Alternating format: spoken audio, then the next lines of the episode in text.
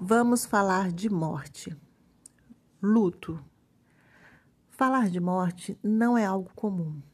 Costumamos falar da vida como somente planos, sonhos, conquistas, perspectivas, chegadas e anulamos o fato da finitude, da partida, das perdas do fim, ou seja, da morte, que também é parte do ciclo da vida.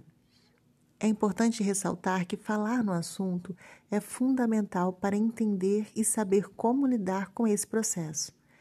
Cada um vivencia o luto de acordo com a sua personalidade, resiliência, estratégia de enfrentamento e de acordo com o significado que se atribui à pessoa que se foi. Isso é individual, é único de cada pessoa.